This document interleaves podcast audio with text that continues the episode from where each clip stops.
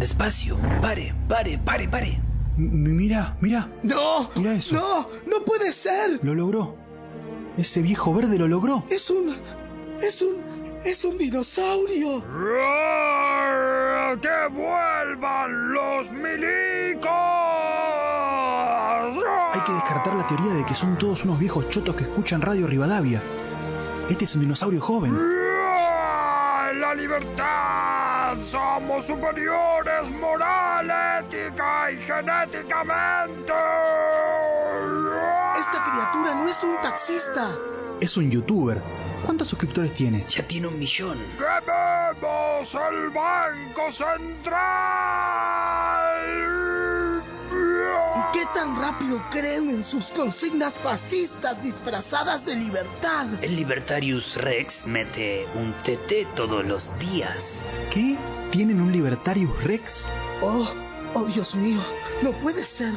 Argentinos, argentinas, bienvenidos a Jurassic Park. ¡Zurdos de mierda!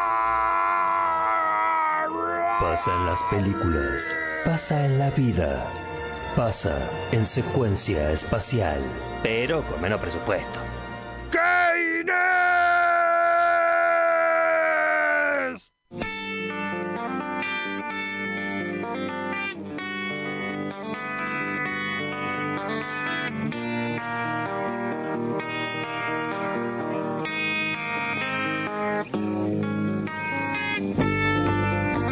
11, no, 12, no, una, no, dos, no, 10 y 20.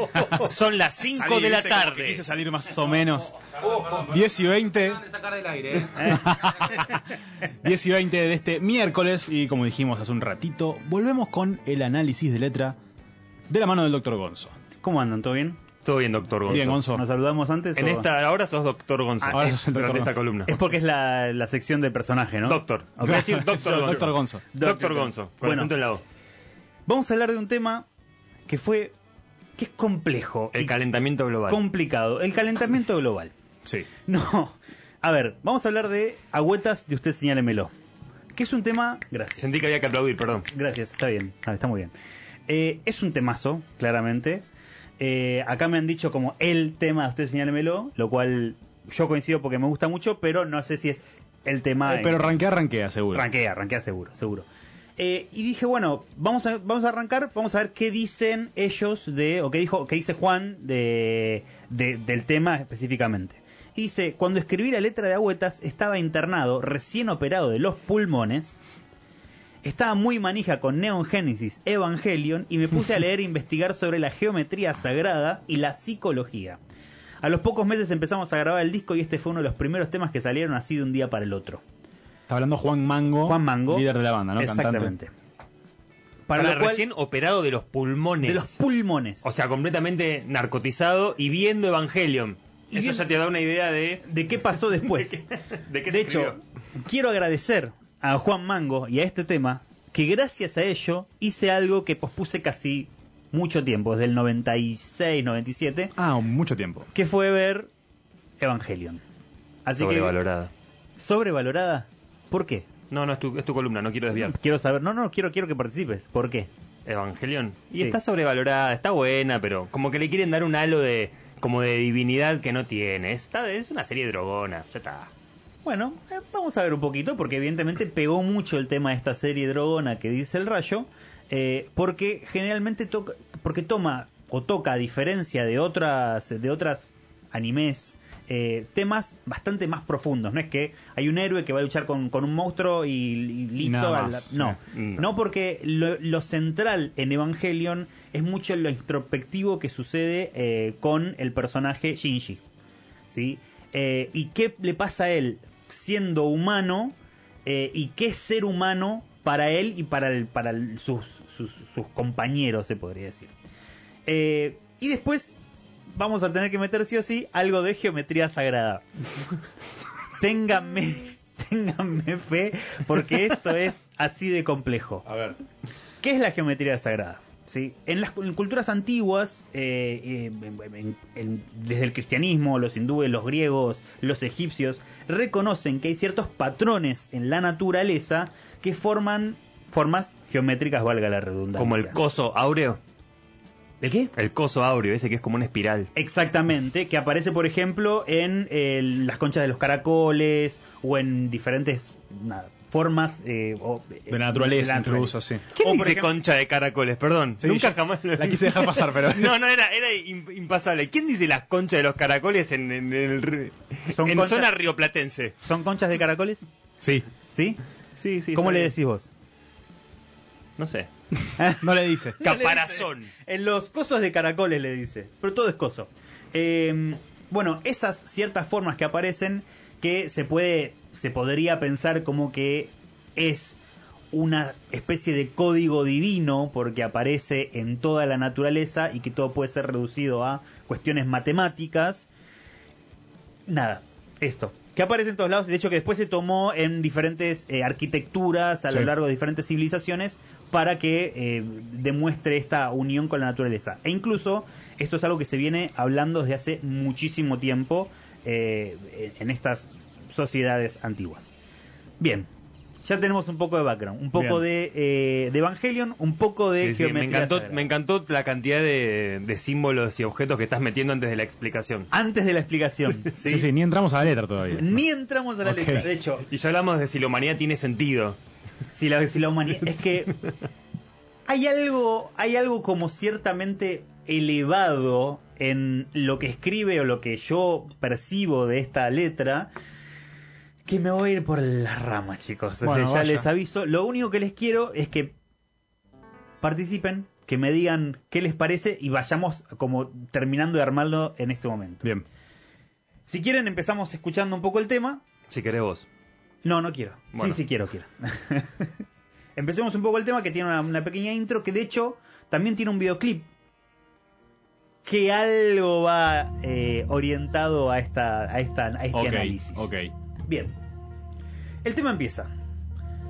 Nadie se explica, yo nunca lo dije, las frutas florecen y en segundos mueren. Nadie se explica, habla de un desconocimiento general o algo que está ahí pero que nadie termina de darle sentido. Podríamos estar hablando de la geometría. Yo nunca lo dije, o sea que él tiene un sabor, un sabor, un saber, perdón, un saber sobre esto de lo que no se sabe. Después dice, las frutas florecen y en segundos mueren. Habla de la vida, porque florecimiento, viste, una simbología bastante conocida o Sí, sí, compartida. Y después habla de la muerte, de lo efímero de la vida, porque en segundos muere. Parecería que en esos momentos de internación, recién operado de los pulmones, que es algo que nos pasa a todo el mundo cuando tenemos ciertas cuestiones. A vos eh, que te sacaron la vesícula, ¿cómo, cómo la sentiste? ¿Qué escribiste? no, para mí, no, yo lo, lo- lo- racionalicé por otro lado, era algo bastante sencillo, pero si de repente estás internado un tiempo largo, no sé, ¿alguno de ustedes pasó por alguna situación así de, de internación? Internación grave? larga, no, no, no. larga, ¿no? Allá dentro del- de la producción, Yo me esguincé un tobillo una vez. Eso no, es flaco. es muy leve. Se llama guardia. Guardia, claro. Ah, Y bota, tal vez, pero, pero, yo sentía que la humanidad no, no tenía conciencia. Bueno, cada cual a su manera, ¿no? Cada cual a su manera. A ver, cada vez que nosotros nos ponen enfrente a la muerte esto de, ok, vamos a pasar una situación que podríamos, de la cual no podríamos salir, aparecen consciente o inconscientemente muchas cuestiones o replanteos sobre lo que es la vida y la muerte, sobre qué somos nosotros, quiénes somos y qué es lo importante de la vida y demás. Estas personas que de repente salen de estas operaciones o de estas situaciones diciendo soy un hombre nuevo, una mujer nueva, claramente, eh, eh, o una persona nueva, y, quiere nada, eh, reconecta con un montón de, de- de seres o, o cambia su rumbo de la vida para otro lado y demás. Bien, yo creo que está planteando o está planteado el tema desde ese punto de vista, desde ese replanteo sobre la vida, a partir de esta operación. El siguiente dice, nada se extiende, la nada se extiende y cuando termine, todo dentro de este cubo geométrico es el sonido. la nada se extiende. Hay muchas teorías, incluso películas y demás que hablan de estas personas que se están yendo, que se están, que están falleciendo y que sienten esta como nada que los está tomando. Como que no hay nada después y que lo único que, que viene o que se siente es que nada, como Sí, Se sí, finí. nada, Vacío. un vacío. Y cuando termine, o sea, cuando llegue esta muerte, todo dentro de este cubo, y cubo puede ser significado de ataúd o de eh, el y al mismo tiempo puede ser el tipo el cuerpo. Entonces, cuando todo termine dentro de este cubo, hablando de algo dentro de este Sí, cuerpo o, o esa habitación incluso en la que estaba internado también. o ¿no? esa habitación, sí, totalmente. O sea, a ver, lo- a lo que me refiero es que hay algo que está conteniendo Algo material, algo que, que contiene otra cosa. exactamente. A Y- definir. A definir, vamos a ver. Y después dice, geométrico es el sonido. Este cubo geométrico es el sonido, dice. Entonces, me da la sensación, o que hay cierta revelación de esto de que él dice, que sabe, que, ella, que él nunca lo había dicho, que había dicho en el primer, la primera estrofa, eh, y que los demás no, que él que estaría volviéndose parte de esta naturaleza, porque geométrico es el sonido, siendo él haciéndose sonido. ¿Sí? Eso, eso que, que está dentro de lo material, que podríamos llamarlo alma, eh, sujeto, subjetividad, este, el, el ser, lo que sea, eh, se vuelve sonido para él. Y cuando se vuelve sonido, al ser geométrico el sonido, porque si vemos un- unas ondas de sonido, también son geométricas, son senoideales, si no me equivoco, eh, y hace referencia entonces a esta geometría sagrada de nuevo. ¿Vamos bien? Vamos, Bien, bien, bien. perfecto. Bien, perfecto. Seguimos. Aparece. Notarás que el agua susurra a tu oído. En la vertiente lejos de casa encontrarás vidas cerca del alma, cerca del alma. Claramente lo dice con otra tonalidad.